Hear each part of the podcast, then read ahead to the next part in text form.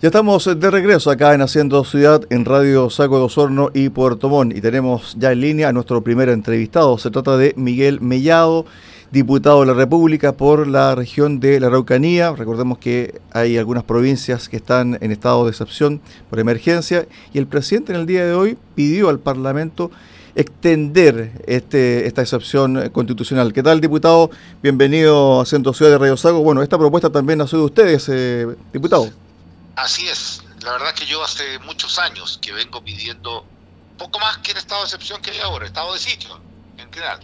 El gobierno eh, ha colocado estado de excepción constitucional, estado de emergencia, donde permite que las Fuerzas Armadas puedan eh, eh, monitorear el tránsito y, todo el tráfico que se produce en, los caminos interiores y, y, la ruta 5 Sur en la Araucanía especialmente, digamos. y también el tema de reunión con el toque queda, pero eso todavía no ha sucedido. Bueno, nosotros qué le dijimos al presidente? Que se extendiera otros 5, 15 días más. Y ahora, ¿qué le pedimos de nuevo? Que vaya a, eh, eh, pedir la extensión al Congreso. Y en paralelo, le pedimos eh, el 21 en un oficio mío, digamos, al, gobernador regional de la Araucanía, Luciano Rivas, que hiciera una consulta ciudadana. ¿Para qué hacer una consulta ciudadana? Consulta que se va a hacer el 5, el 6 y el 7 de este mes. Se va a hacer, es cierto, en www consulta araucanía.cl o en distintos municipios de la Araucanía donde van a poder votar con su carnet de identidad y con el código de referencia, el código que está atrás del carnet, por única vez, eh, van a poder votar si efectivamente quiere la ciudadanía de la Araucanía mantener el estado de excepción constitucional. Yo creo que sí va a, va a, votar mayoritariamente la gente que quiere mantenerlo porque les ha dado tranquilidad en ciertos lugares donde antes no existía pero los eh, terroristas buscan nuevos lugares, como esta mañana en el tren, Exacto. O, en Vilcún, unos muchachos que tenían maquinaria, segunda vez que le queman y lo dejaron desnudo completamente, van a que cerrar su, su empresa de servicios forestales en Vilcún, eh, pero buscan nuevas alternativas. Entonces, hay que continuar porque hasta el momento han disminuido las tomas, han disminuido la, la quema de vehículos, han disminuido los atentados terroristas, han habido, sí, claro, porque esto es una película que hay que detener. Y esto lo detienen solamente las Fuerzas Armadas, porque aquí las armas las están teniendo otros y las armas las, tienen que tener aquellos que tienen eh, eh, el mandato constitucional para tenerlo, que son las Fuerzas Armadas de. Sí. ¿Usted ha tenido acceso a informes que ha emitido, por ejemplo, e-, el jefe de zona en relación a qué situaciones ellos han intervenido, han, eh, han puesto a disposición de los tribunales o situaciones que ellos han establecido como puntos rojos de emergencia y que deben tener más tiempo? No, yo, yo no, no puedo revelar eso de que lo hace eh, la inteligencia de la Fuerza Armada. Eh, lo que único que te puedo decir es que en el lugar más visible, no hay para qué decirlo, el lugar más visible donde eh, están la entrada de Temuco para que ellos ya no hagan su negocio de, tráfico de droga, digamos, eh, en, las entradas de los principales lugares donde se producían ¿cierto? Eh, eh, estos atentados, y los caminos interiores también. Por eso se buscan ahora nuevos lugares y por eso el lugar donde es inaccesible, no habían camino, donde sacaron la vía del tren y lo, lo quemaron, un lugar que no tenía ni siquiera caminos. Para el que conoce la Araucanía es en la COPEC antes de llegar a Victoria en ese sector donde está el tren, por ese sector más o menos. Entonces, ese sector no tiene ningún camino que llegue ahí.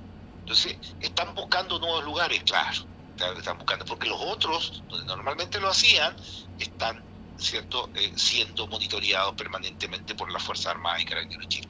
Ahora, cuando el presidente disculpe, cuando el presidente manda esta petición, ¿cierto?, de prolongar este estado constitucional de excepción, ¿cuál es el ambiente que hay al interior del Congreso? Porque en este momento el Parlamento, en su gran mayoría, está abocado, ¿cierto?, a, ciertas cosas coyunturales, ¿cierto?, y materias propias del Congreso, pero a su vez también muchos están abocados a la reelección. ¿Hay ambiente para aprobar esta petición? Por esa razón tenemos que ir con la, en, las espaldas nuestras con... Eh, esta consulta ciudadana, lo que, lo que opina la región de la Araucanía. Que un, diputado de Arica, o, de Iquique, o Antofagasta, o de Punta Arena, venga a decir a mí que, él va a votar eh, en conciencia, pero ¿qué conciencia tiene lo que viven las víctimas de la Araucanía, por favor? ellos tienen que hacernos caso de una vez por todas. Si, si hablan de descentralización, háganos caso de lo que realmente la Araucanía piensa. Eh, y te digo, lo que más ha, visto en la Araucanía es que el estado de excepción, en los lugares donde está la Fuerza Armada, le da tranquilidad para transitar, para vivir y para trabajar. Y, y, lo que queremos es mantener eso para que estas personas que buscan ciertos lugares ya no tengan lugares donde tengan que hacer estos atentados terroristas. Pero eso es un proceso que en un mes es muy difícil cortarlo. Ahora bien, con respecto al tema de la vigilancia, también del apoyo por parte de las Fuerzas Armadas a las policías, en este caso pedí carabinero, el gran temor que existe, diputado, es que se provoque algún tipo de intercambio de disparos entre fuerzas cierto de orden junto con las Fuerzas Armadas y estos grupos, estas células terroristas. Es el gran drama que hay o el gran temor que hay en la Araucanía en este momento. Eh, yo creo que ese no es un temor, puede ser un temor para ellos pero no un temor para las Fuerzas Armadas. No, eh, me refiero me refiero desde el punto de vista político. No, tampoco, tampoco. No. no, no, porque porque la verdad es que ellos, ellos no, no van a entrar a hacer una racia en algún lugar, ya lo hubieran hecho. Ellos están para, porque el estado de emergencia es para, eh, para controlar la movilización, ¿cierto? Y la reunión. Esos son el estado de emergencia que hay en estos momentos. Distinto al estado de sitio, Exacto. que es la movilización, que es la reunión y que pueden entrar a las casas sin permiso. ¿ya? entonces, eh, no estaba en estado de, sitio, que yo lo había pedido, sino que un estado de emergencia, donde tiene solamente la movilización que se puede detener eh, y la reunión. No va a haber estado, o sea, no va a haber toque queda, por lo tanto la reunión queda afuera y queda solamente la movilización. Y es ahí donde están haciendo donde han encontrado gente con, eh, con orden de detención, donde han encontrado camionetas robadas, cuando, cuando hacen la, ¿cierto? Los, controles eh, preventivos en distintas rutas que se van moviendo, ellos van, van haciendo los temas, por eso no te puedo decir qué lugares, ni cómo, ni cómo el tema, Pero, pero ellos están haciendo su, su trabajo. O sea, estos terroristas buscan ciertos otros lugares. Nunca se había pensado que en un tren iban a sacarle ¿cierto? una vía al tren para que carrilara y lo iban a quemar eso es, eso es, eso, eso es distinto, digamos. Estamos viendo que hay, que hay fuerzas terroristas al otro lado que están pensando cómo destruir. Y, en eso, por eso es, importante que continúe el estado de emergencia que los militares continúen en la calle, ¿cierto? Eh, en los caminos interiores y en, los eh, porque eso le da tranquilidad donde están, donde ve militares, fíjate, eh, las comunidades mapuche aplauden a los militares, los aplauden si, si, esto no es un tema de la comunidad, este es un tema que usan la causa, ¿cierto? Por parte de terroristas y por parte de personas que quieren un control territorial que no debieran hacer un país dentro, dentro de otro país. Pues. Diputado, con respecto al tema de la movilización de estas células, de este grupo de delincuentes, de este grupo de terroristas hacia la zona sur, más al sur, hay ya antecedentes, ¿cierto?, eh, respecto a que se están movilizando estas personas hacia ese sector, porque hablaba yo la semana pasada con el diputado Berger, me decía, mira, estamos preocupados porque en el fondo nuestras policías acá en la región no están preparadas para asumir también eh, este tipo de desafío policial. Tú estás hablando del norte de la región de ustedes. Es de los ríos, de los ríos, claro. Sí. el sector eh, también de los lagos, etcétera. De los ríos, sí, de la región de los ríos. Ya, la verdad es que sí, claro.